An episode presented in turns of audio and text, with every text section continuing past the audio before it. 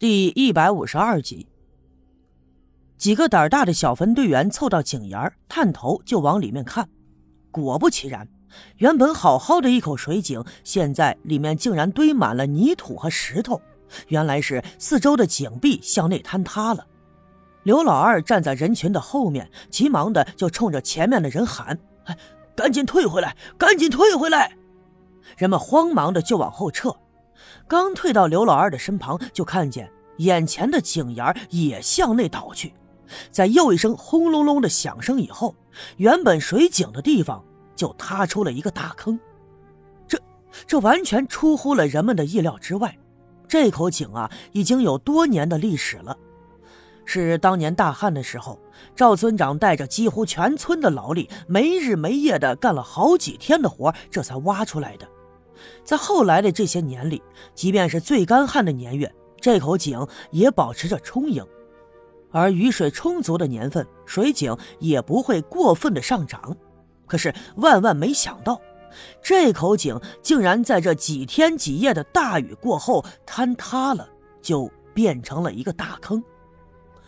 附近的村民也听见了这样异样的声音，纷纷的围拢了过来，看到眼前的场景，都是唏嘘不已。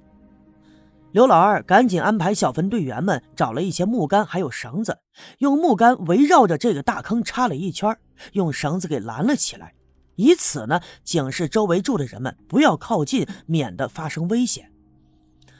我看着眼前的场景，心里头暗暗琢磨：这口井之所以坍塌，应该是在它的下面有一个巨大的空洞，再加上连天的大雨，土层松软，这才导致了井的坍塌。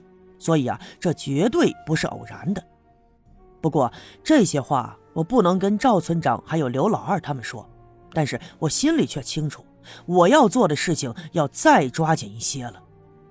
那个神秘的黑影应该已经意识到了我对他的威胁，所以他正在一步步的把我所掌握的线索全都给毁灭掉。这让我感觉我离真相越来越远。其实呢，留给我的线索只有三条：小阴坡、西南山坡上的山洞，还有眼前的这口井。但是这口井已经塌了，西南面的山洞我已经去过，正是在那儿跟那个黑影有了正面的接触。而且一晃很久，我再没去过西南面的山坡了。所以我觉着，现在看来呀，应该再找个机会去一趟小阴坡了。我要看看那里到底有什么玄机。其实上山容易，可是安安全全的下山却一定很难。我当然不会忘记，老宋和张强那两个自称是县城里来探矿的家伙失踪的那天夜晚，一定是经历了什么吓人的事情，而且那件事情已经特别的接近了真相。所以，那个黑影子才会在三更半夜的拿着镐头，差点砍死那个老宋。既然如此，我不能轻易的单打独斗去上山，搞不好会像老宋和张强那样遭遇那场恐怖的事情。这个并不是因为我胆小，而是我觉得，在我完成我心中的计划以前，绝不能轻易的犯险。我在屋子里苦思冥想了整整一个下午。傍晚的时候，我想到了一个问题，那就是刘耀宗和白胜利。之前的时候，他们俩曾一起暗地里计划着。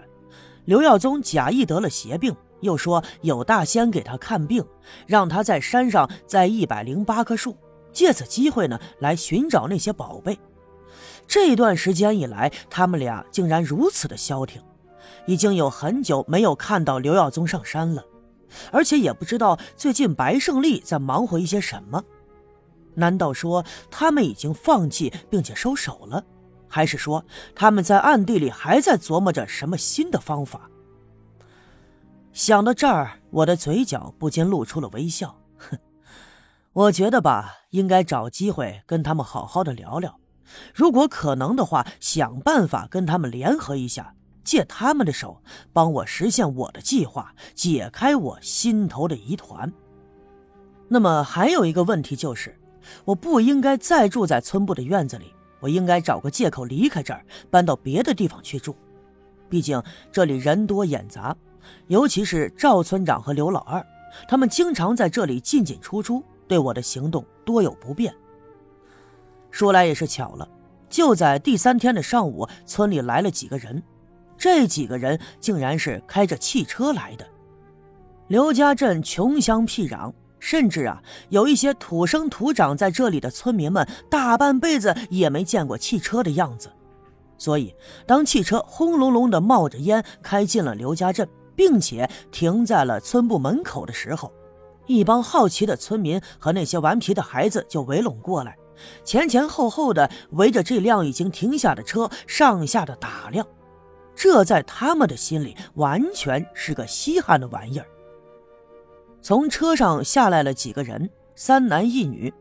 那三个男人呢，年纪稍微大一些。可是那个女人却很年轻，也就是二十五六岁的样子。光看这穿着打扮，人们就知道他们绝对是来自大地方。光从气质上就看得出来，他们和村里这些土生土长的农民呐，绝对不一样。他们径直就进了村部的院子，去找了赵村长。原来他们是县城里派来的。也就是前一阵子，赵村长带着刘玉梅他们进县城报道的时候，回来跟我说过，这县里呀要派来一些考古的，把大石碑给保护起来，也顺便呢会派来一个老师在这里筹建一个学校。但是村子里来的这几个人呢，却没多逗留，到了傍晚的时候就走了。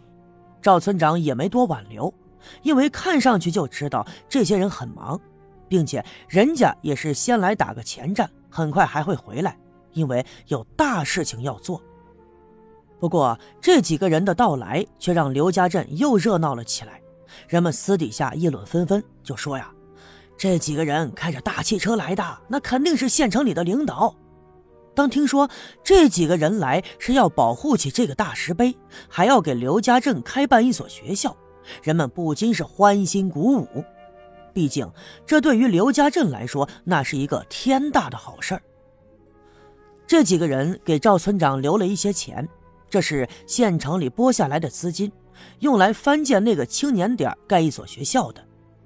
赵村长不敢耽搁，用大喇叭把村里年轻力壮的人都给召集了起来，由刘老二带领着，给他们分配任务，分头去准备盖学校的材料。这两天天气放晴，太阳高照。等再晒个几天，前两天下雨带来的潮气多少会再散去一些，就准备要开工了。毕竟是人多力量大嘛，更何况人们也都盼着早点把这个学校盖起来，所以人人都来帮忙。